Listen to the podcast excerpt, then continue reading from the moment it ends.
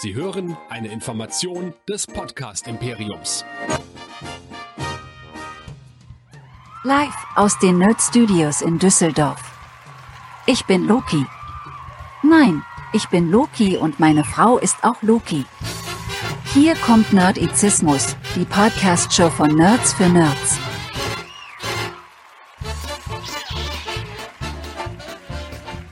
Heute mit Hero Nerds, dem Superhelden-Podcast.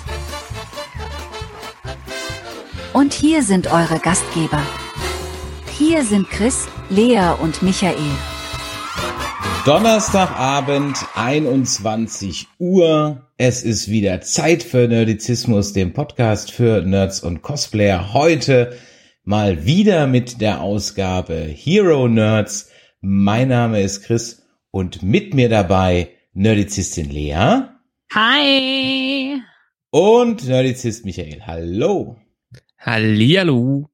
Ja, alle 14 Tage werden wir, naja, es werden drei Folgen, werden insgesamt über das Neueste aus dem MCU reden, nämlich über Loki, das seit letzter Woche auf Disney Plus läuft. Und äh, ich habe es im Vorgespräch schon gesagt, meine Notizen umfassen drei DIN A4 Seiten. Das ist schon wow. lange nicht mehr vorgekommen. Mal schauen, wie viel wir davon heute schaffen.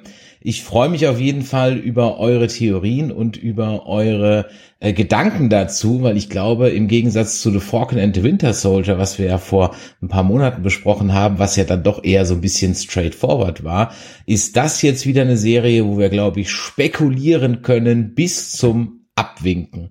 Und äh, Michael, oh yeah. ich habe es gerade eben schon gesagt, wir haben ja Falcon and the Winter Soldier besprochen. Für alle, die aus irgendwelchen Gründen heute zum allerersten Mal dabei sind, wo kann man uns denn noch hören? Mal sehen, ob ich es noch kann, äh, noch kann.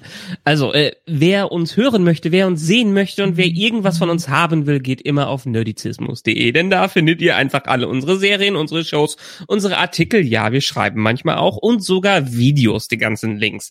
Das ist wunderbar, denn da könnt ihr uns auch schreiben auf alles feedbacken, was wir so machen. Das wäre einerseits unsere E-Mail-Adresse, die info at nerdizismus.de. Dann haben wir eine WhatsApp-Adresse, wo ihr uns auch gerne mal eine Voice-Nachricht hinterlassen könnt auf die 0152596477009 ist das richtig? Ich bin mir gar nicht mehr sicher. Ich habe es lange nicht mehr vorgelesen. Mhm. Äh, ja, und dann haben wir immer unseren schönen Discord, wo ihr mitdiskutieren könnt unter nerdizismus.de slash Discord und da geht auch immer fleißig die Lunte ab. Ja, ganz genau. Ich habe mal auf Insta mal kurz rumgefragt, wie so die allgemeine Stimmungslage zu Loki ist und wenn man sich hier mal so die Bewertungen dann da anschaut, die da so eingetrudelt sind. Sieht doch gut aus. Dann sieht das richtig gut aus. Also overall ähm, ist der Balken zu 95 Prozent gefüllt. Äh, Mi Laney schreibt, dass sie die zweite Folge ein bisschen überdreht fand. Na, können wir gleich mal drüber sprechen. Ich bin gespannt, was eure Meinung dazu ist. Ich überlege gerade, wie wir so es ein bisschen machen. Vielleicht, lieber Michael, hol uns doch mal ganz ganz kurz ins Boot. Wer ist eigentlich dieser Loki und welchen Loki sehen wir hier überhaupt? Vielleicht das mal für alle, die sich noch nicht, die nicht ganz so firm sind in dem ganzen MCU-Kram. Und die Filme mhm. sind ja auch schon ein paar Jahre her.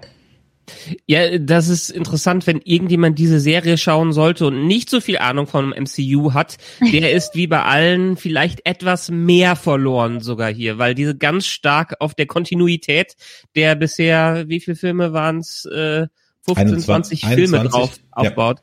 Über 21 Filme. Und dieser Loki ist nicht der Loki, den wir so lange kennengelernt haben, sondern einer Loki aus der Vergangenheit. Also, äh, Recap. Wir haben diese ganze MCU-Geschichte, wo einmal irgendwann die Avengers äh, 2012 stattgefunden haben und äh, die ganze Invasionsgeschichte durch Thanos und Loki stattgefunden hat. Äh, dann wurde Loki festgenommen. Danach gab's äh, Tor 2, Tor 3, es gab äh, Infinity War und Endgame und irgendwann ist unser Loki, Spoiler-Alarm, den wir so lieben gelernt haben, äh, irgendwann draufgegangen. Cut. Und was ist dann in Endgame passiert? Äh, die, die Leute hatten keinen Plan und mussten dementsprechend Zeitreisen.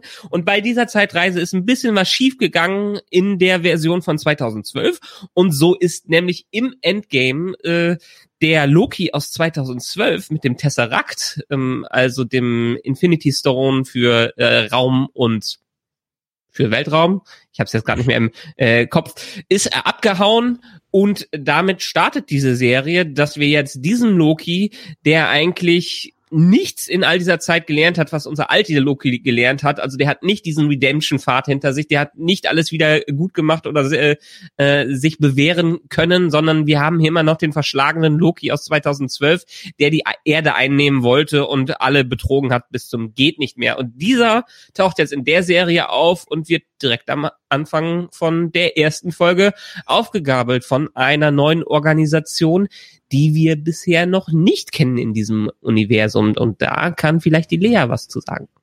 Ja, die äh, TVA kennen vielleicht einige, die die wirklich alten Comics so ein bisschen gelesen haben. Die wurden da schon relativ früh eingeführt, aber wir kennen es aus den Filmen noch nicht. Die TVA ist dafür da, die Zeit zu kontrollieren, den einzig wahren Zeitstrang. Also wir haben ja jetzt ein bisschen erfahren, wie es so mit Zeitreisen funktioniert in Endgame, aber so richtig wurden wir dann auch nicht abgeholt. Und jetzt durch die Serie Loki kriegen wir so ein bisschen eine Ahnung, was eigentlich das bedeutet, dieser einzig wahre Zeitstrang, den man ähm, festhalten soll. Ja, und der Loki, der da geflüchtet ist, ist ein äh, Variant, also jemand, der aus dem originellen einzigartigen Zeitstrang flüchtet und einen neuen Zeitstrang dadurch erschafft. Und die TVA ist dafür zuständig, diese Variants einzufangen und äh, ja zu vernichten oder eben für sich arbeiten zu lassen. Und ja, bei Loki dachte sich die TVA, okay, der könnte uns noch irgendwie nützlich sein, denn wir haben hier so einen Fall und da kann nur Loki helfen. Das erinnert mich an irgendwie das ist eigentlich so ein klassischer 80er Jahre äh, Krimi-Plot. Genau. Ähm, zum Beispiel nur 48 Stunden ist so ein Plot. Und wo gibt's noch so einen anderen Plot, wo man im Grunde genommen einen Sträfling rausholt? The Rock ist noch so eine Nummer. Ähm, ja, total. Was gibt's noch? Es gibt mehrere Filme, wo man im Grunde genommen sich so eines eines äh, Sträflings oder etc. bedient. Also, ja, oder um so dann, Good Cop, Bad Cop halt. Genau, auch, so Good ne? Cop, Bad Cop. So ja, und daran erinnert es mich auch ein bisschen. Ich habe mich dann auch mal äh, dahingehend etwas schlau gemacht, wer eigentlich der Loki so grundsätzlich ist. Ähm, also Prinz von Asgard, ähm, Bruder von Thor, ähm, im Englischen God of Mischief. Und ich habe schon so lange nicht mehr auf Deutsch geguckt, dass ich gar nicht weiß, wie sie God of Mischief Schabernack. inzwischen. Scha also Schabernack. Machen Sie, sagen Sie im Deutsch auch Schabernack, ja? Mhm. Gott des Schabernacks. Gott des okay. Schabernacks. Okay. Finde ich süß, finde ich gut gemacht, weil Mischief ja. ist ja auch so ein bisschen salopp. Genau. Und er ist eigentlich, ich sag mal so, dass ähm, das äh, menschliche Pendant zu Thor, weil mit ihm kann man irgendwie bonden und mit Thor kann man irgendwie, also ich zumindest nicht, weil Thor ist einfach zu gut, Thor ist so Superman, ja. Ähm, außer jetzt dann in Endgame am Ende. Und äh, die, die, Figur, die Figur von, von äh, Loki ist eine ja klassische zentrale nordische Mythenfigur.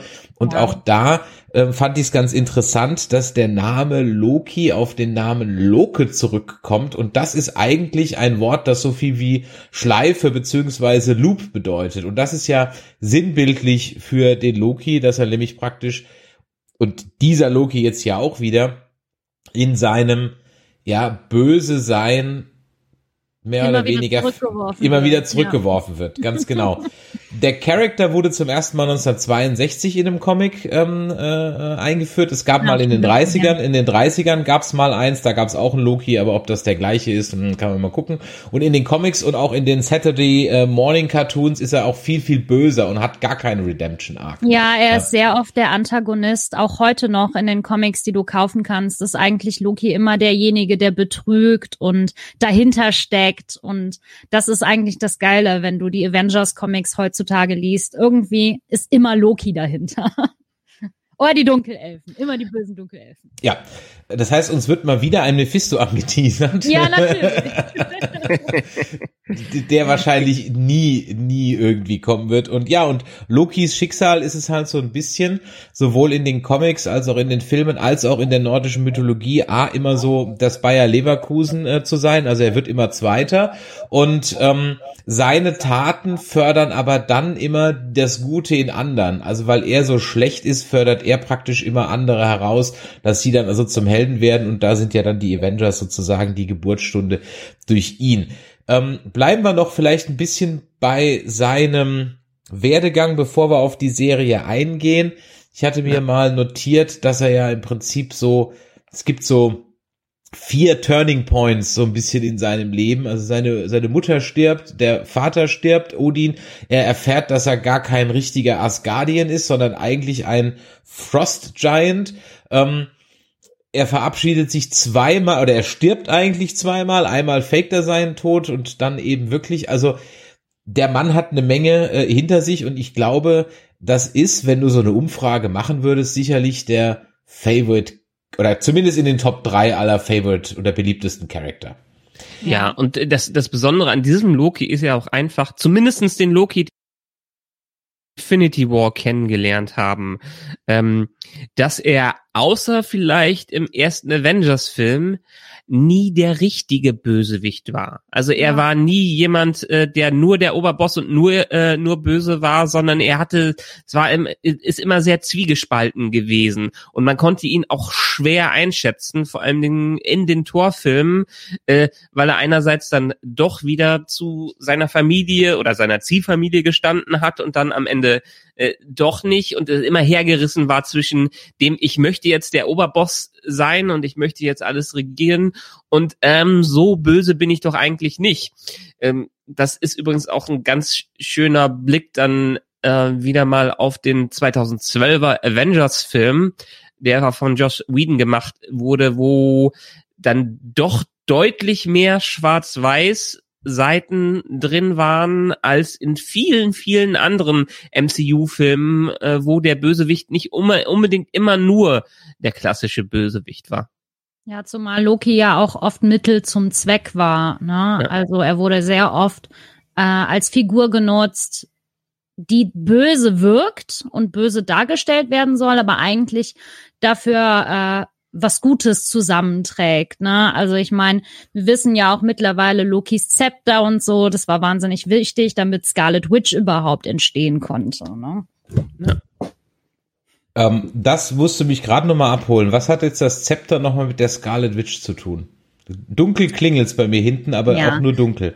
Also Scarlet Witch wurde ja mit ihrem Bruder ähm, bei Hydra für Experimente genutzt und da haben die Loki Scepter benutzt, um eben die Kräfte zu triggern von den beiden.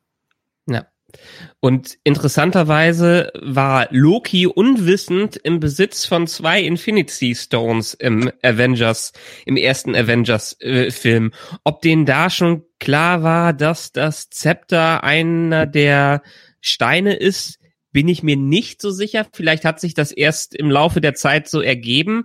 Ähm, aber letztendlich, wenn man sagt, dass bisher wenige Leute überhaupt mehr als einen Infinity Stone in der Hand hatten und Loki noch nicht mal wissend äh, zwei davon in seinem Besitz hat, wird er sich wahrscheinlich geärgert haben. Und genau, mit diesem, ähm, in dem Zepter war quasi der, ähm, wie heißt er, heißt er, der, nicht der Soulstone, sondern der gelbe Stein. Hm. Ich mein, oder? Der Mindstone, genau, der Mindstone. Und dieser wurde dann, wie du gerade schon gesagt hast, von Hydra benutzt, um ja äh, Pietro und Wanda Maximoff mit Superkräften auszustatten, um einfach die Welt zu kontrollieren. Und das hat äh, uns dann am Ende zu WandaVision geführt und äh, zu dem, was Scar Scarlet Witch jetzt in der Phase 4 des MCU äh, sein wird. Und dementsprechend hat Loki ganz, ganz, ganz viel Einfluss auf alle Geschehnisse, die irgendwann passiert sind, was auch wunderbar in die Serie passt, weil eigentlich ist der ja auch wenn man von der Definition hergeht, da können wir gleich nochmal drüber wesen, äh, äh, reden, ein, eigentlich für mich auch ein Nexuswesen. Hm.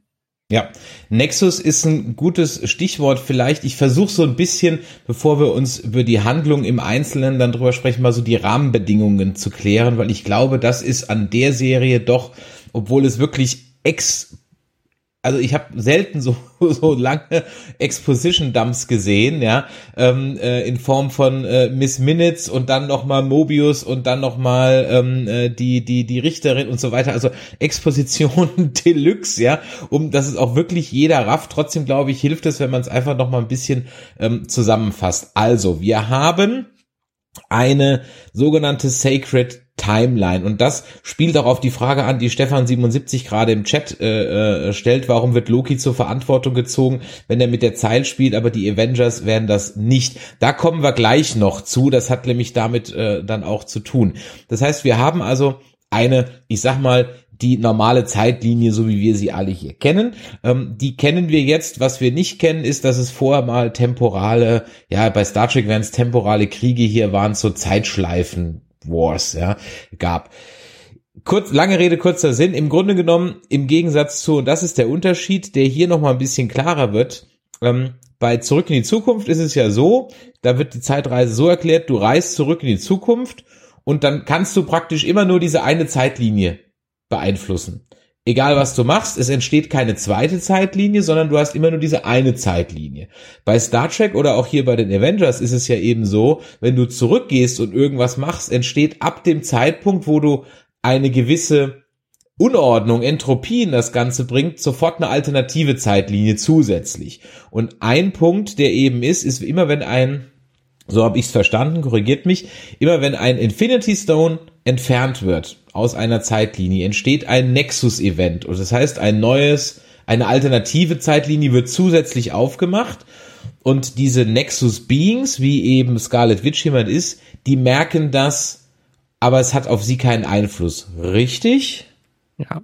Also nochmal die Hintergrundgeschichte äh, dazu. Es gab irgendwann in der Vergangenheit des MCU äh, ein Multiversenkrieg. Es gab ganz viele verschiedene Zeitlinien und irgendwelche Zeitlinien haben es dann auf die anderen abgesehen und es gab einen riesigen Clash, einen riesigen Krieg.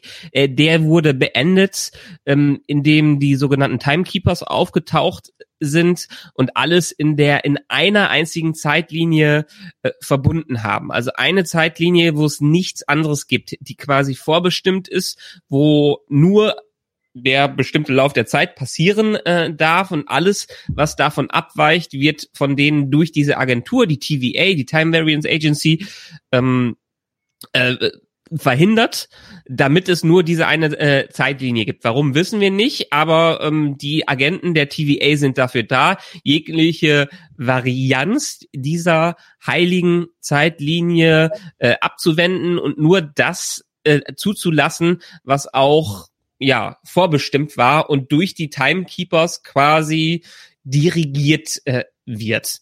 Und damit sind wir auch schon quasi bei der Frage von einem äh, Nutzer. Ähm, warum werden nicht die Avengers für dieses Ganze äh, verantwortlich gemacht und warum wird Loki dafür verantwortlich gemacht? Du hast es ja. gerade schon gesagt, ein, äh, eine Zeitlinienabspaltung findet immer statt in dem Moment, laut der äh, laut dem Plot hier, wenn irgendwas mit einem Infinity Stone passiert, was nicht vorhergesehen äh, ist. Oder wenn die so mächtig sind. unvorhergesehen etwas macht. Das haben sie ja auch. Was, ja, genau. Das ist ja nicht genau, immer bei einem Infinity Stone. Genau, wenn irgendwas unver aber die Infinity Stones, soweit ich das verstanden habe, sind äh, wesentliche Auslöser dafür. Äh, genau. Ja. Genau. Und ähm, ja, letztendlich, genau, die Zeitagenten versuchen das zu verhindern und scheinbar, das ist die Plot-Convenience des MCU und äh, des Kevin Feige überhaupt, der, den ich als Timekeeper dahinter vermute, nein, äh, ist, äh, dass die Avengers durch die Zeit reisen durften. Ja, die haben sie auch wieder zurückgebracht. Nein, sie haben die Steine ja auch wieder zurückgebracht. Darum geht es ja auch. Ja, Darüber genau. kann man streiten.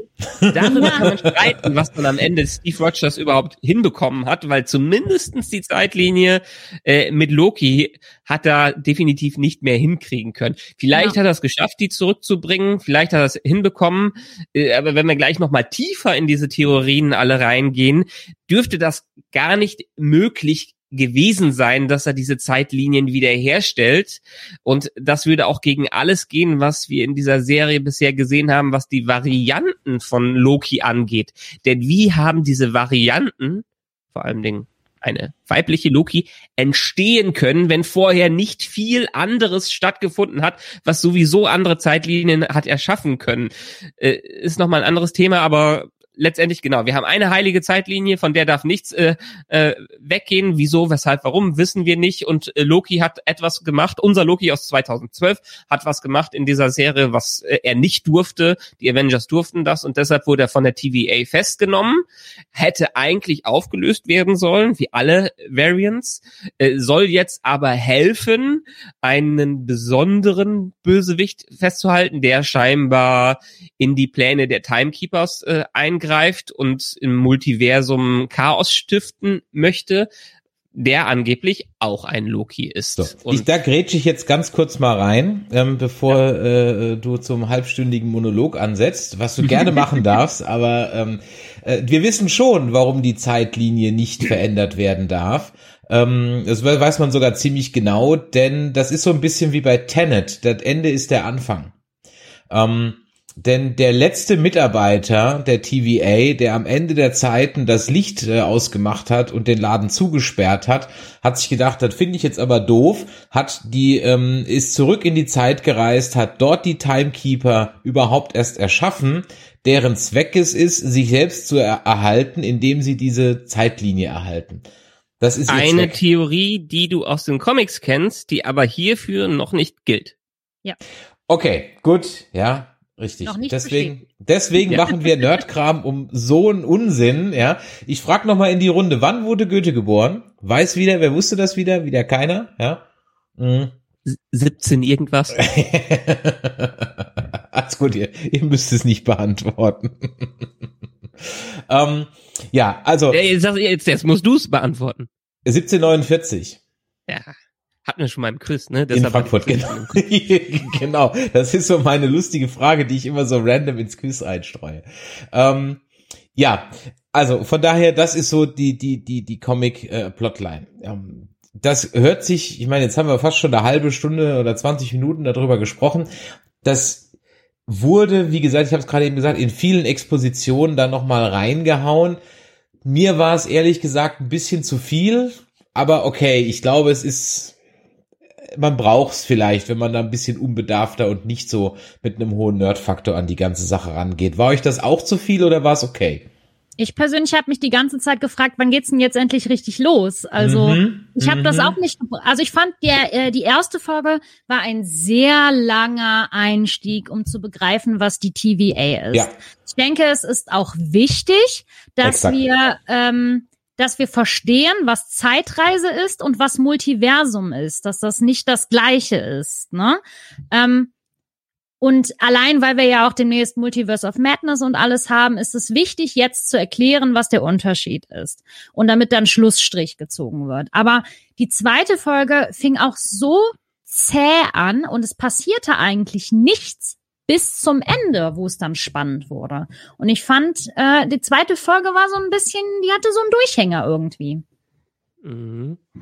Sehe ich genauso. Ich mochte die erste Folge sehr gerne.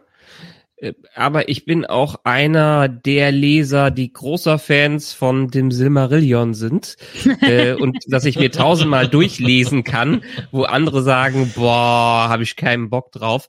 Ich, ich mag solche Exposition-Dumps, wenn die gut gemacht worden sind. Und hier sind die gut gemacht worden. Das war so ein bisschen wie ein Wikipedia-Eintrag in einer Folge Loki, wo man über alles informiert wurde und dann quasi die Basis für alles hatte. Ich mag diese Infos zu zu bekommen und quasi äh, zu sehen, wie das Universum zusammenhängt und was hier eigentlich alles ist. Hm, haben sie gut in der ersten Folge gemacht, hatte ich Spaß dran und da hat äh, Loki für mich auch gut reingepasst. Ich war auch in der Tat überrascht, dass sie direkt da reingesprungen sind, dass Loki nicht erstmal ein bisschen rumgehüpft ist und ein bisschen Chaos gestiftet hat und dann festgenommen wurde. Nein, dass er direkt am Anfang seiner Aktivitäten, als er da in der Wüste landet, äh, geschnappt wurde. Aber bei der zweiten Folge gebe ich dir recht. Äh, die hat sich sehr viel Zeit gelassen, was sie eigentlich nicht gebraucht hätte. Genau. Vielleicht um die Beziehung zwischen Loki und Möbius nochmal zu verfestigen. Aber. Ja, aber das ist ja auch jetzt nichtig gemacht, ne? Weil Loki ist ja jetzt abgehauen so. Ja, deshalb bin ich gespannt, was jetzt in den nächsten äh, Folgen kommt. Vielleicht haben ja. sie, äh, ich meine, das ist das Typische bei so einer Serie, wo nicht eine abgeschlossene Standalone-Episode ist. Wir wissen am Ende äh, erst, ob es sinnvoll war oder ob es nicht sinn, äh, sinnvoll war. Bei Falcon and the Winter Soldier hatten wir zum Beispiel viel Füller, was am Ende nicht so sinnvoll war. Ähm, ja, aber hier äh, also mir war es definitiv nett, zu viel. Ja, es, ich weiß, ja. Loki kriegt's von jedem erklärt. Er kriegt's von in dem Video erklärt, da war es eigentlich schon klar, ja, ähm, in, in dem Warteraum. Dann erklärt's ihm der Mobius, dann erklärt's ihm die Renslayer nochmal, ja. die Hunter B15 erklärt's ihm auch nochmal, ja.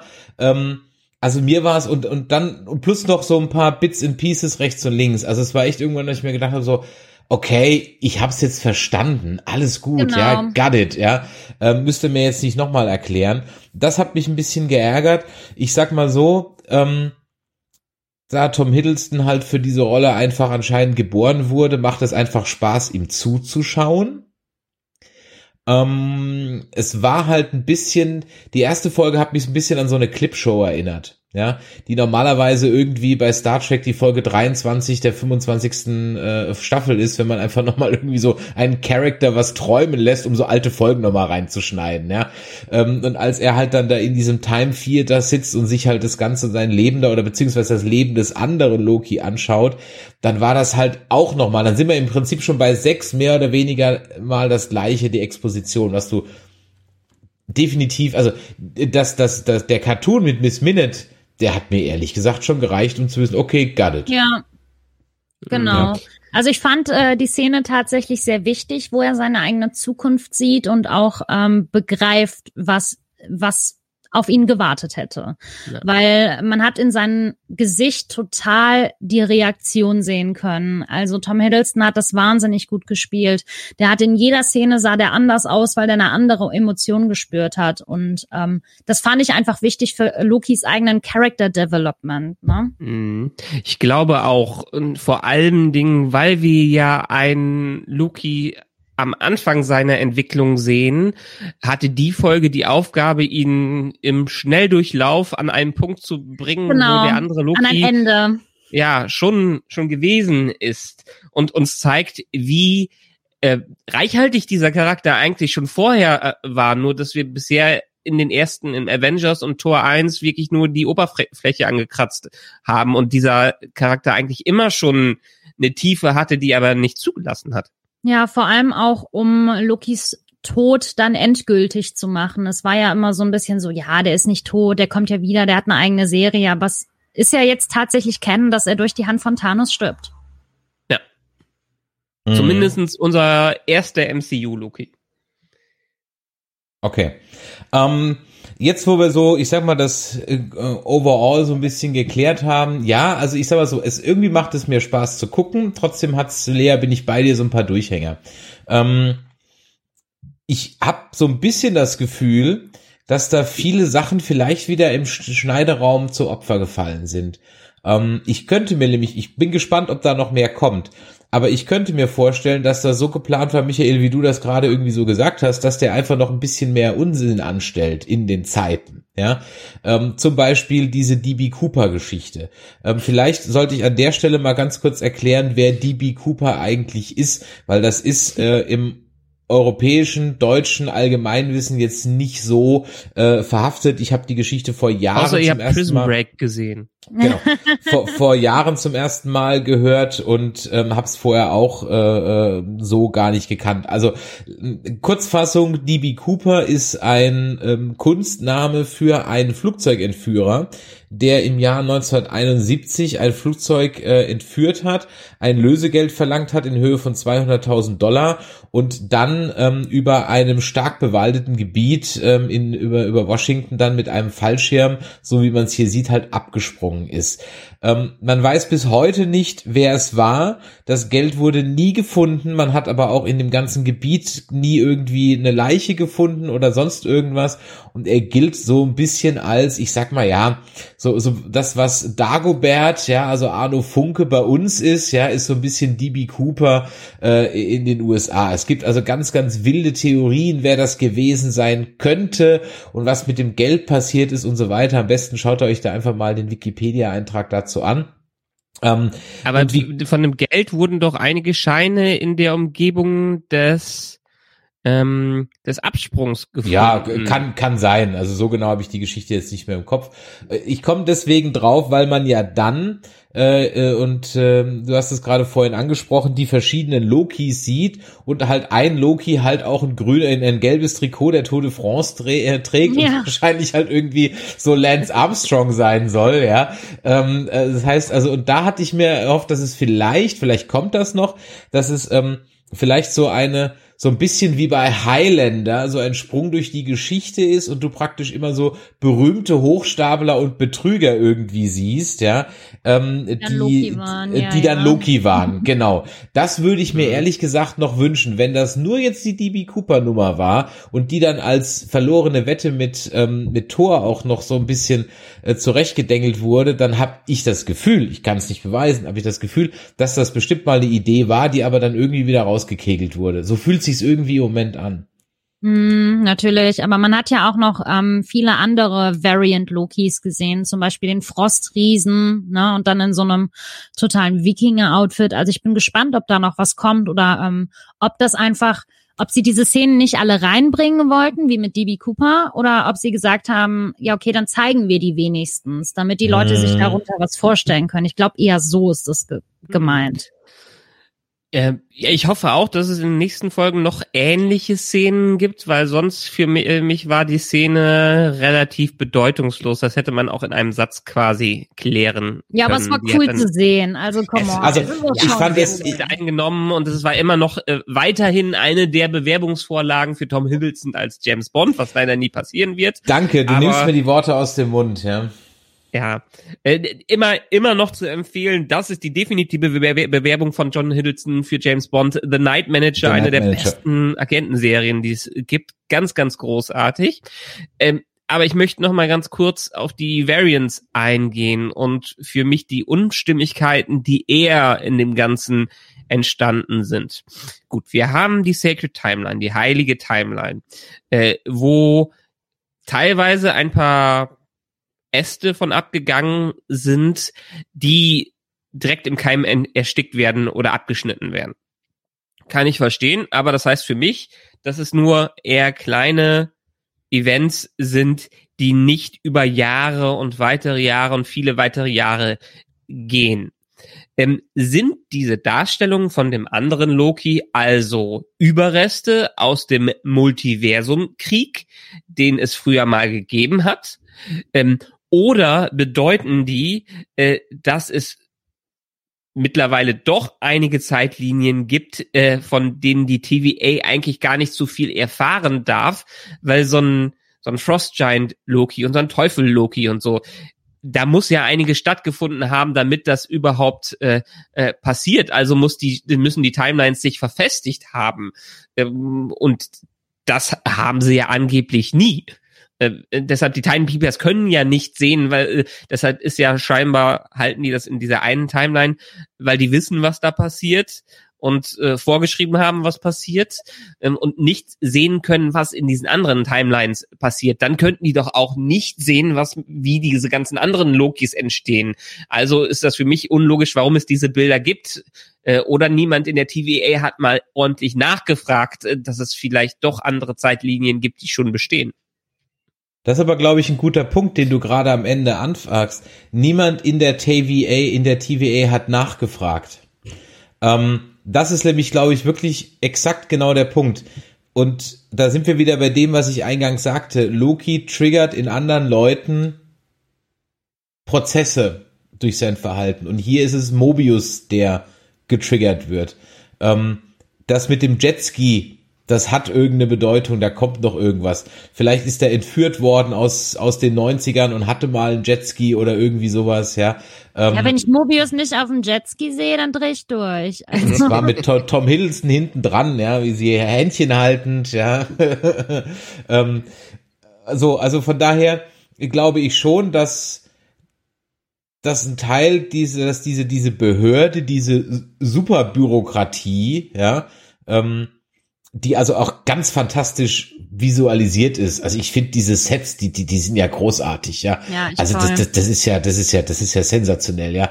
Dieser, dieser angestaubte, angegilbte, eigentlich müssten die noch Kette rauchen, das fehlt irgendwie Ja, noch. Dass total. Die, ja, das die 70er-Vibes. Genau, die müssten eigentlich noch Kette rauchen und dann hast du so diese diese 70er Jahre Vibes, das so ein bisschen Clockwork Orange ist, was so ein bisschen Brazil ist. Auch die Musik am Anfang, das hatte sowas von von in der ersten Folge besonders, das hatte was von Blade Runner Vangelis, das hatte was von von Clockwork Orange, Clockwork Orange, haha, natürlich war das Absicht, die Musik so klingen zu lassen. Ähm, und das, das, das, das finde ich also ganz großartig, ja, ähm, ganz großartig und und und diese diese Beamtenmentalität, ja, äh, das, das das macht richtig Spaß zu gucken. Das ist ein Spiel für mich in einer Liga wie Passierschein 38. Also das ist ja, das ist so die die äh, genauso gut. Und ich glaube, das ist deswegen kann man all diese Fragen, Michael, die du hast, stellen und vielleicht gibt's da auch gar keine logische Antwort drauf. Nur dort stellt sie halt eben keiner. Genau. Ich glaube, ich habe ein, ein Video, ich glaube, von Screen Crush gesehen, wo eine ganz nette Theorie dazu aufgetaucht ist. Gibt ja schon wieder tausend äh, Fantheorien, was das äh, angeht, dass eventuell sogar alle Agenten der Time, äh, der ähm, TVA selber Variants Ja, sind. genau. Äh, deren, deren Gedächtnis gelöscht wurde und dass Owen Wilson auch ein Variant ist, äh, der Ja. damit reingeholt wurde. Äh, für mich kommt die ganze TVA, jedenfalls die ganzen Beamten, nicht nur wie Beamte vor, ähm, sondern ich habe heute noch ein Video von, ich weiß nicht wieso, YouTube hat mir vorgeschlagen, von einem Mormonenaussteiger gesehen und mir kam es so vor, so ein bisschen wie die Mormonen Ja, äh, die, äh, ja, die, ja, ja. die drin sind, die an alles glauben, die nichts hinterfragen, die sich aber auch wohlfühlen in dieser Religion, zumindestens oberf oberflächlich. Ähm, und Auch die Bauten, Genau so diese, kam mir die diese, diese bombastischen Bauten, du musst ja mal nach Salt Ja. Lake City in Mormontown gehen, ähm, die, die, die können ja gar nicht klein bauen, ja, also da ist ja, da ist ja, äh, jedes Gebäude ist ja eine Kompensation, ja, ähm, Deluxe, ja, also, ja, hast du vollkommen recht, auch das ist definitiv drin, ja. Ja, irgendwas wird da definitiv auch nicht stimmen. Ich meine, erinnern wir uns an den Typen da an der Rezeption, der nicht wusste, was ein Fisch ist. Also, wa- Mhm. was ist denn mit denen da los? Ja, ja. Ja. Ähm, äh, aber wir sollten vielleicht noch mal mehr auf noch mal einmal auf Mobius eingehen, weil Mhm. mh, ich bin sonst nie so ein Riesenfan in seinen bisherigen eher Comedy-Darstellungen von Owen Wilson gewesen. Äh, der war irgendwie nachts im Museum und sowas für mich nebenbei. Dann hatte äh, er zwar noch diesen einen Woody Allen, äh, den äh, den Paris-Film mit den Zeitreisen da drin, aber ansonsten äh, war ich nie so ein großer Fan. Nach diesen zwei Folgen bin ich ein Owen Wilson-Fan, weil er den äh, Mobius unglaublich charmant und clever darstellt und einfach eine krasse Chemie zusammen mit äh, Tom Hiddleston hat. Ja, total. Also es ist wirklich echt spaßig anzusehen. Die Dialoge von den beiden ist halt wie so ein Ping-Pong-Match irgendwie. Die sind Ja. auch, glaube ich, so ganz gut befreundet, wenn ich mich erinnere. Äh, ähm, die, aber ich bin, ich bin bei dir. Ich habe natürlich Filme mit Owen Wilson gesehen, aber ähm, Zoolander hat mich nicht wirklich umgehauen, ja, und äh, äh, Starsky Hutch hat mich nicht umgehauen. Dann nachts im Museum, ja gut, da ist er halt, ich sag mal, da ist er nicht so ein Cowboy, glaube ich, er ist ja eh nur eine, nur eine Nebenrolle.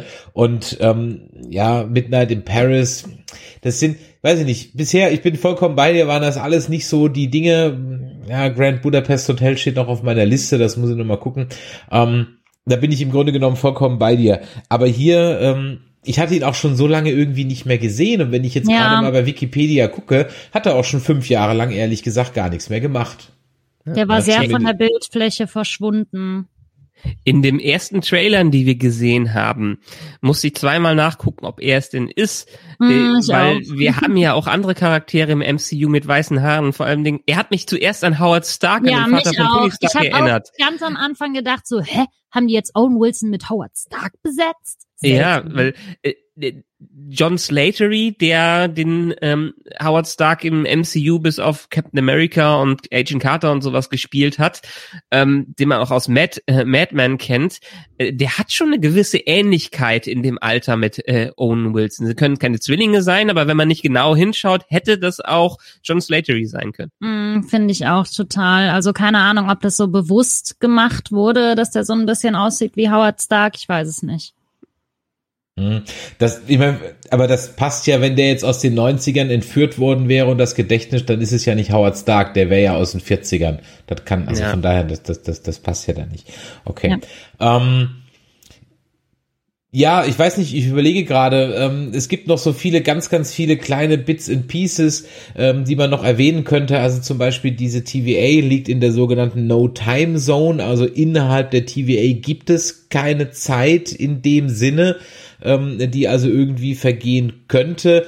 Ähm, Fun Fact, es gab dann auch mal ähm, äh, ein, ein, in den Comics eine äh, Variant Avengers äh, Truppe, da gab es dann sogar einen äh, Vampir, Vampir Wolverine dabei, ja.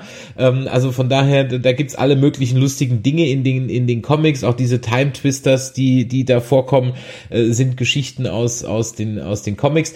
Ich überlege, ob es eine tiefere Bedeutung hat oder ob es nur ein Gag war, die Nummer mit diesem Roboterdetektor.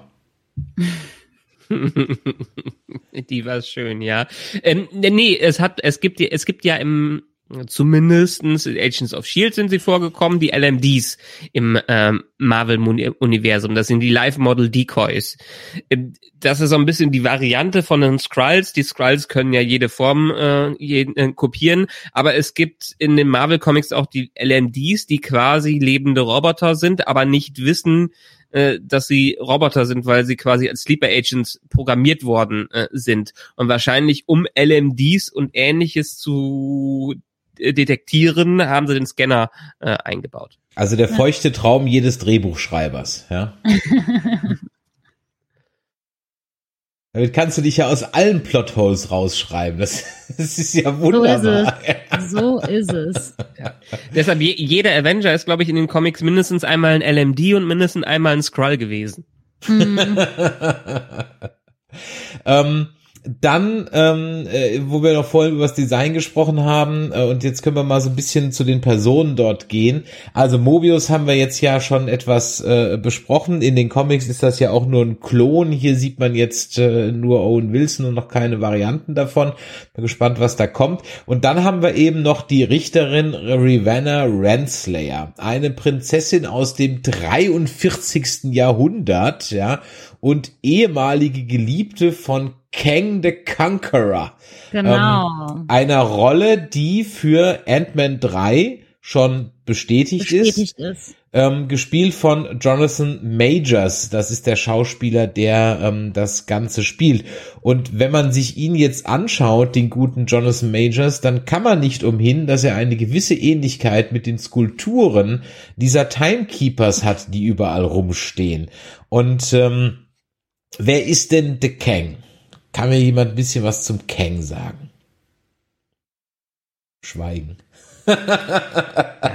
Also ich habe ja. irgendwann äh, mir Kang the Conqueror mal auch Wiki durchgelesen und ich habe natürlich auch viele Infos irgendwie nebenbei jetzt mitbekommen, aber vielleicht hat's Lea mehr auf dem Schirm. schön, schön abschieben. Ja, tatsächlich muss ich da auch total passen, weil ich noch nie einen Comic mit ihm gelesen habe. Aber ja. Er ist halt so eine, ähm, eine große Figur im Marvel-Universum, taucht immer mal wieder auf und äh, ist immer mal wieder der Bösewicht. So, ne? Herrlich, ne? das, das, das, das sind so Sätze, die, die treffen jetzt auf jeden MCU-Charakter zu, so mehr oder weniger. Das, ja. die, die könnte man, das ist so ein Wahrsagersatz. Morgen werden sie eine wichtige Begegnung haben. Ja? Äh, und nicht, nee, morgen ist viel zu konkret, in nächster Zeit. So, so, so, so muss es heißen. Um, ähm, okay, ah. vielleicht mal Hausaufgabe für euch, ähm, äh, mal über was, ein bisschen was über, über Kang the Conqueror herausfinden. Auf jeden Fall ist diese Ravenna seine ehemalige Geliebte, so viel habe ich mir noch notiert.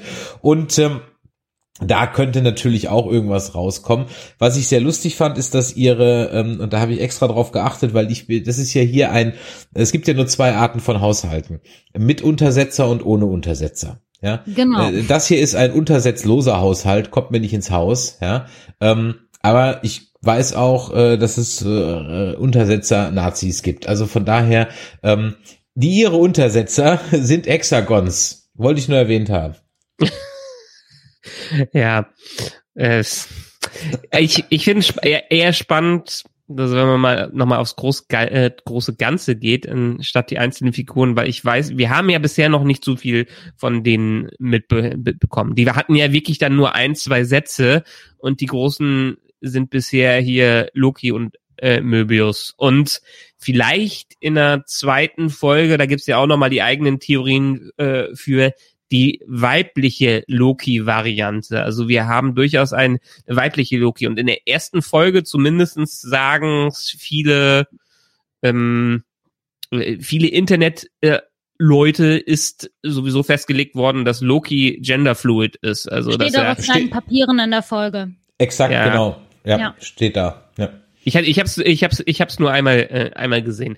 Ähm, ich weiß nicht, wollen wir noch über das Detail reden oder über das große Ganze, was diese Serie für das MCU Naja, ich sag mal könnte? so, wir haben schon noch zwei Elefanten im Raum, über die wir definitiv sprechen müssen, Okay. ja.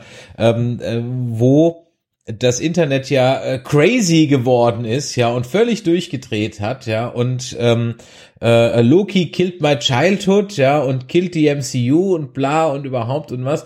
Und wo ich so denke, so, äh, aber äh, der, wie gesagt, das, das bin jetzt halt nur ich, weil ich äh, jetzt emotional im MCU, ich gucke es gerne, aber ich habe da kein Investment drin wie in Star Wars oder Star Trek. Vielleicht hätte mich eine ähnliche Entwicklung dort völlig zum Ragen gebracht.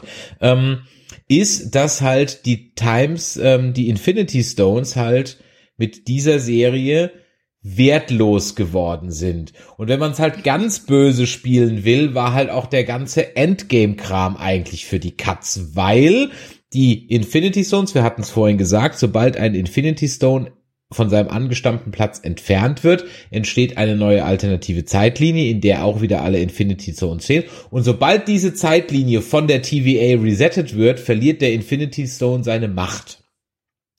Und deswegen hat der Tesseract ja eben keine Macht mehr und deswegen liegen da jetzt unend, äh, nicht unendlich viele, aber Time Stones oder Infinity Schon Stones einige, halt, ne? schon einige Also. als, als, als Briefbeschwerer äh, in Schubladen rum. Ganz ehrlich, das macht für mich, und jetzt hätte ich gern eure Meinung dazu, meine Meinung und ich, das macht für mich den, das Endgame aber nicht weniger bedeutungsvoll, weil in der Zeitlinie, in der Sacred Timeline, haben die noch all ihre Bedeutung. Deswegen Genau, ist das für so mich ist völlig es fein. halt. Also ich bin auch äh, vom Sofa gesprungen, dachte so, was? Die haben jetzt da die ganzen Infinity Stones, wie krass sind die denn so? Und die können das halt noch nicht mal gebrauchen, weil ja, das halt genau. sehr wahrscheinlich Infinity Stones aus anderen Timelines sind, die jetzt wertlos sind. Ja. Ich habe mich jetzt nicht so groß. Ich fand's lustig, dass die aufgetaucht sind und dachte erst, hm, krass.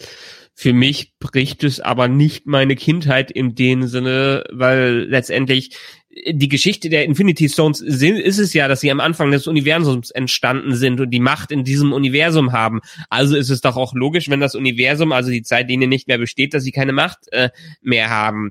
Deshalb war das für Genau. mich schon völlig in Ordnung. Und äh, sie sollten einfach auch nochmal zeigen, wir hatten bisher waren's, waren es die Infinity Stones, die die ultimative Macht im Universum sind. Ja, Und i- im, im klassischen Dragon Ball Sinne kommt ein Bösewicht daher, der größere Macht hat und die TVA äh, hat halt mehr Kontrolle, weil es quasi die vierte Dimension ist, im, im, wenn man es wenn man es mal physikalisch sehen würde.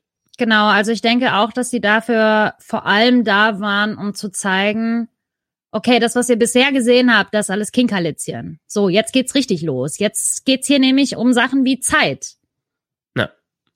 Und das macht ja auch Sinn, wenn man mal wieder auf die Phase 4 draufkommt, äh, kommt, weil bisher haben sich ja alle gefragt, gut, Phase 1, 2, 3 war Thanos der äh, Bösewicht, das hat sich aufge, aufgebaut und jetzt müssen wir ja erstmal erkennen, was ist denn die große Bedrohung oder das große Wichtige, was ab dieser Phase stattfinden wird, die ja sowieso schon viel, viel mehr Inhalt äh, insgesamt beinhaltet als alle drei Phasen davorher. Und äh, was macht am meisten Sinn? Okay, das eine Universum, die größte Macht wurde zerstört, also Zeitreisen und mehrere Universum ist doch der Universen, ist doch der logi logische Schritt. Bei Dragon Ball waren es erst die Außerirdischen und dann am Ende die Götter, äh, die dazu Ja. die gekommen gekommen Und sind. da haben wir ja jetzt Irgendwer muss ja immer mehr Kraft haben. also Von daher, ich Ja. denke auch, ähm, alles baut sich jetzt aufs Multiversum auf. Wenn Ja. Mal bedenken, wie Spider-Man vielleicht werden soll, was da alles gemunkelt wurde, wer da am Set gesichtet wurde, dann Multiverse of Madness, wir hören es schon im Namen, das wird einfach Multiversum, Multiversum, Multiversum. Ich denke, die nächste Phase wird damit wahnsinnig viel zu tun haben. Also Black Widow wird absolut nichts damit zu tun haben. Es liegt auch daran, dass der Film ja auch einfach schon hätte, letztes Jahr hätte laufen sollen, ähm, vor den ganzen Serien und alles. Aber alles, was jetzt kommt, geht, denke ich mal, aus Multiversum zu. Und es ist ja auch sehr clever gemacht, äh, dass sie es jetzt so tun. Ich meine, dieses Experiment, dass man denen wirklich zehn Jahre gefolgt ist, mehr als zehn Jahre gefolgt ist und dann noch hinterherkommen konnte, um zu verstehen, was passiert, ist super. Die hatten keine TV-Serien oder beziehungsweise TV-Serien, die gelaufen sind, sind nicht mehr wirklich kennen. Also konnten die Leute die großen Filme alle verfolgen, was gut Ja. ist. Äh, aber jetzt kommt einfach so viel auf den Markt. Das ist das klassische Comic-Phänomen. Äh, zu jeder Hauptserie kommt eine Nebenserie. Jeder Charakter hat noch seinen eigenen Arc und seine eigenen tollen Sachen. Äh, wer soll das noch alles kaufen? Äh, und wer soll das noch alles äh, sehen? Und die Lösung des Ganzen ist, okay, wir haben vielleicht die Sacred Timeline, wo noch das Wichtige stattfindet, aber für alles andere äh, Gibt's jetzt das Multiversum. braucht man den Rest einfach nicht Genau. wissen.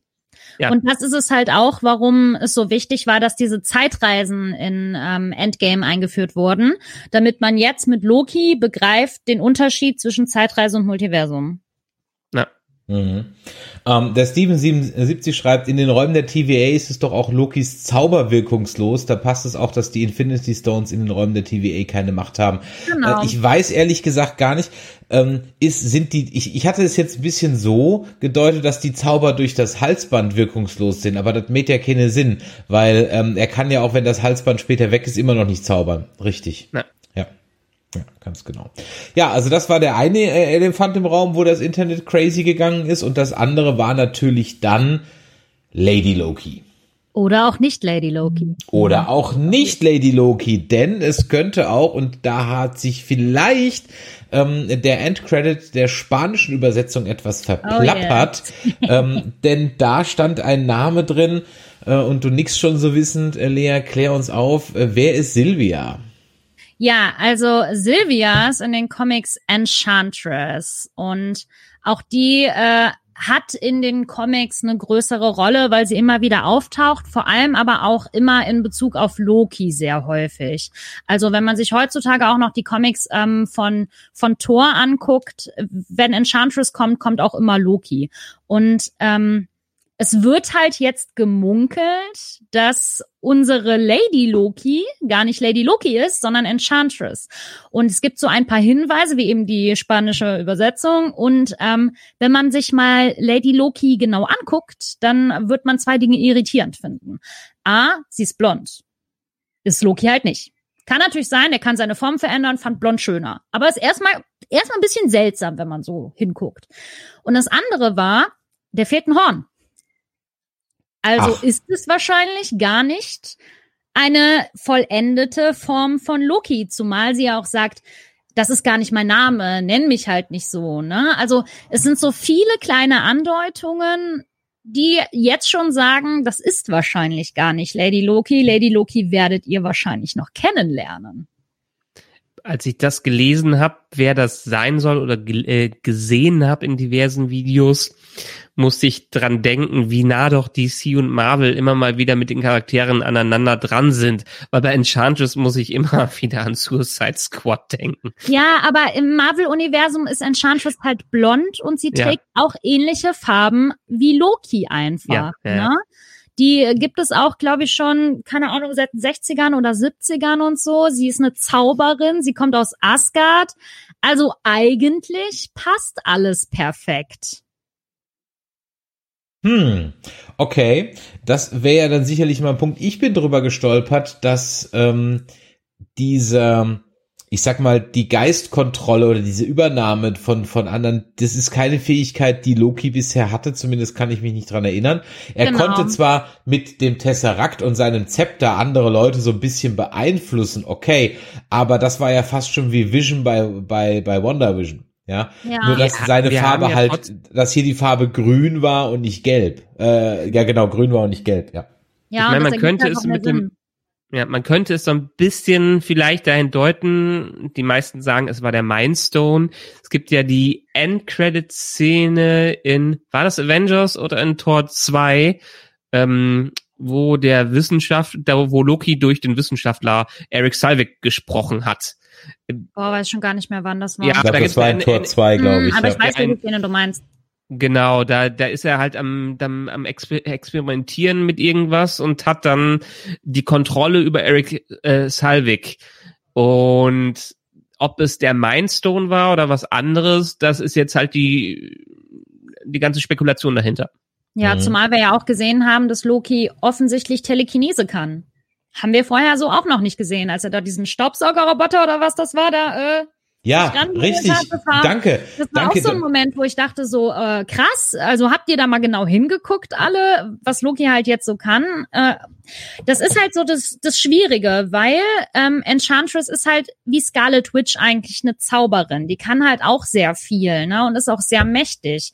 Ähm, dadurch, dass wir sie ja nur in den Comics kennen und noch nicht im MCU eingeführt haben, wissen wir noch nicht, was ihre Kräfte im MCU sind. Hm, ich habe jetzt gerade mal die Enchantress mal nachgeschaut. Also Enchantress oder auch Amora, wie ihr richtiger Name ist, eine mächtige Zauberin und Erzfeindin von Thor. Ihre Herkunft ist unbekannt. Alles, was man weiß, ist, dass sie die Schwester der Lorelei ist. Ach Gott, jetzt ist die Lorelei auch noch im MCU. Der Gott, da wird's ja bald ein Run nach Koblenz und an den Rhein und an die Mosel geben. Wo ist die Lorelei am Rhein? Ähm, äh, geben, wenn sich die ganzen MCU-Fans dann nächst den Lorelei-Felsen angucken, wenn die auch nochmal irgendwann drin vorkommt. Also Ja. von daher, mir war sie jetzt so nicht bekannt. Ähm, zur Vollständigkeit halber, sie erschien das erste Mal im Journey of the Mystery 103 und da 1964 und damit zwei Jahre später als Loki, der in Journey of the Mystery Nummer pff, 80 oder so 1962 erschienen ist. Okay. Macht aber für mich irgendwie Sinn. Ich bin vollkommen bei der Lea. Ich bin über die Powers, die der Loki hat, auch gerade so einen Ticken gestolpert. Ich glaube aber, ich müsste mir die Szene nochmal angucken. Kann es sein, dass er auch selber verwundert guckt? Aber warum Nee, sollte er nicht die so Hand wirklich. ausstrecken? Eigentlich Der nicht streckt wirklich, die ne? Hand aus, das Ding kommt, der ballert Genau. drauf. Also Ja. so verwundert wirkte er jetzt nicht. Stimmt, richtig, hast du recht, ja. Also es, ich denke, das ist einfach jetzt nur eine weitere Kraft, die wir halt von ihm sehen, weil wir natürlich Loki nur in Momentaufnahmen sehen und jetzt sehen wir Dinge aus seiner Perspektive. Genau, und wenn man jetzt mal wieder, ich hatte das ja äh, damals, glaube ich, schon bei WandaVision gemacht, die Screentime von Loki an sich im Genau. MCU zusammenzählt, sind wir nach drei Folgen, werden wir jetzt über diesen 77 Minuten 30, die er bis Infinity War hatte, äh, drüber sein. Also haben wir jetzt in drei Folgen mehr von Loki gesehen äh, und konsistentere Szenen von Loki als in den ganzen Filmen bisher. Also wird natürlich äh, mehr werden mehr Kräfte für ihn auftauchen, als man Das ist bisher einfach vielleicht nur logisch. Ja. Mhm, mhm, mhm. Ja, ich bin gespannt, äh, wie das Ganze weitergeht. Ähm, was ist so eure Geschichte, die ihr so gerne weiterspinnen würdet in eurem Kopf?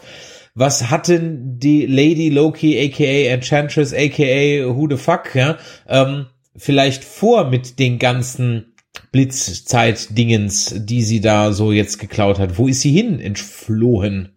Naja, also das, was am nächsten liegt, ist, dass sie ja ihre eigene Zeitlinie nicht mehr gefallen hat. Ne? Und dass sie deswegen ähm, versucht, das Multiversum aufzubauen. Wo ich mich aber sehr drauf freue, ist, wir haben ja schon bestätigt bekommen, dass Richard E. Grant mitspielt.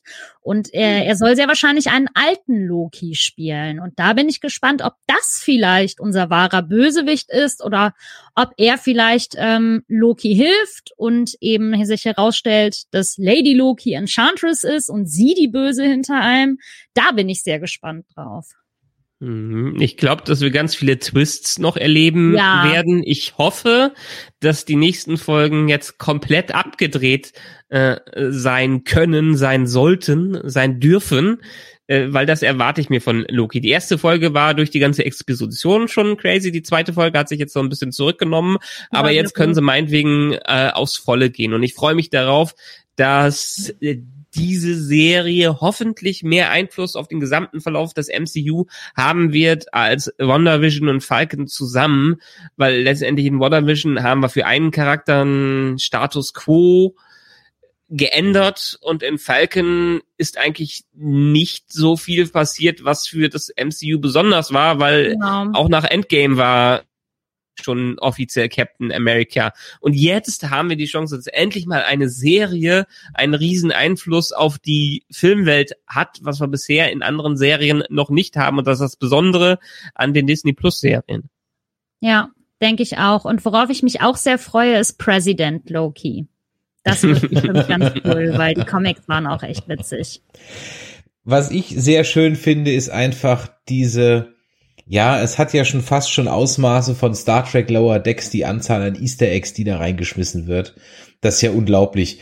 Äh, da kann man, äh, ich habe eine Riesenliste, die will ich jetzt gar nicht runterbeten. Ihr könnt ihr euch auch alle im Internet gleich auch mal selber angucken. Aber eins wollte ich dann doch noch mal erwähnen, weil ich einfach über diesen Namen gestolpert bin und den dann gegoogelt habe, weil ich dachte, äh, die Stadt Okosh, Wisconsin, gibt's die überhaupt? Also habe ich sie mal gegoogelt und in der Tat, es gibt sie.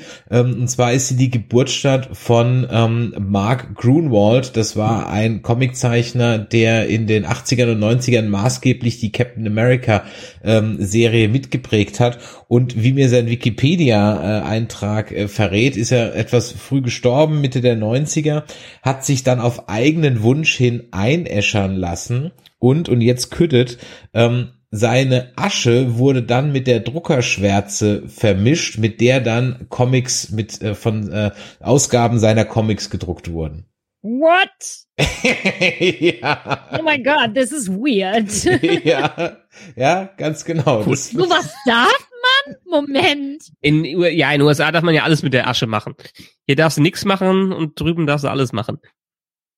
Ja, das war, das fand ich auch so, okay, ja. Äh, ich dachte bisher war so das, was James äh, Doohan mit seiner Asche, also Scotty gemacht hat, sich ins Weltraum schicken lassen, so das, äh, äh, das, das, das Crazyste, aber der hat dann einen Sammelband Reprint von Squadron Supreme mit seiner Asche Krass. drucken lassen.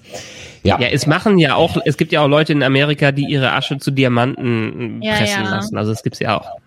Was ähm, mein persönliches liebstes Easter Egg war, war die Frau in der ersten Folge, die aussah wie Agent Carter. Habt ihr Ganz das im Hin- gesehen?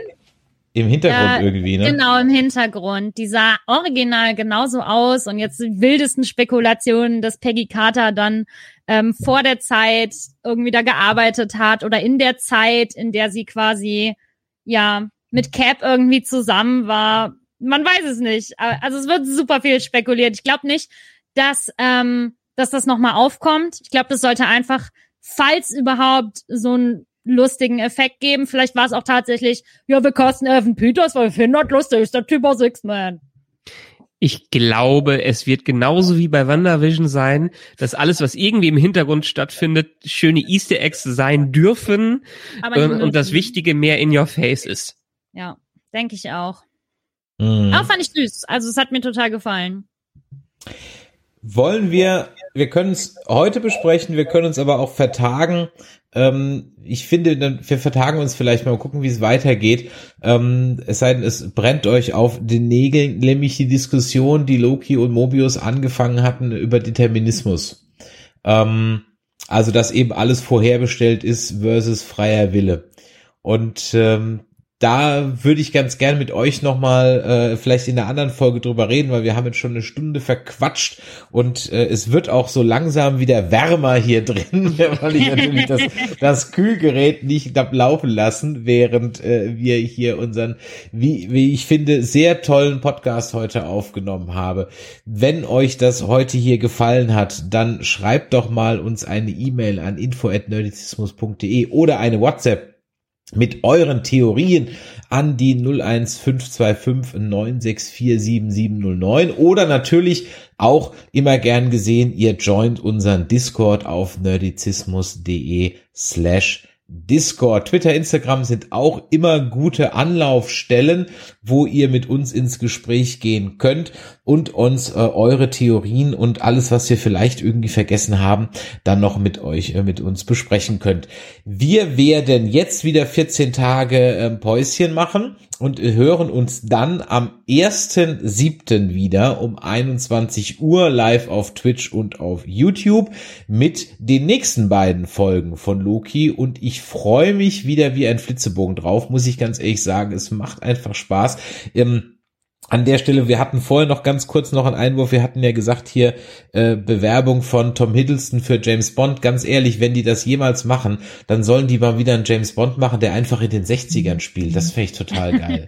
Ohne Scheiß. Das, das fände ich total geil. Also nicht dann irgendwie so ein Bond, der dann wieder im Jetzt spielt, sondern nehmt doch einfach so einen Schauspieler und steckt den einfach in klassische Anzüge 1965 und lasst ihn da noch ein paar kam mir irgendwie so der Gedanke. Also, in diesem Sinne, liebe Lea, vielen Dank, dass du wieder mit dabei warst. Lieber Michael, Gerne. vielen Dank, dass du es hast einrichten können, trotz äh, deinen jungen Vaterfreunden, äh, Vaterfreunden. Also von daher vielen Dank dafür. Und äh, ja, jetzt kann ich sogar noch die zweite Halbzeit von der EM gucken. Und in diesem Sinne, ähm, machtet Jota draußen. Vielen Dank auch an den Chat. Vielen Dank an eure Fragen. Und wie gesagt, 1.7. 21 Uhr Twitch, YouTube sind wir wieder da. In diesem Sinne, machtet Jod. Bis dann. Ciao. Tschüss. Ciao.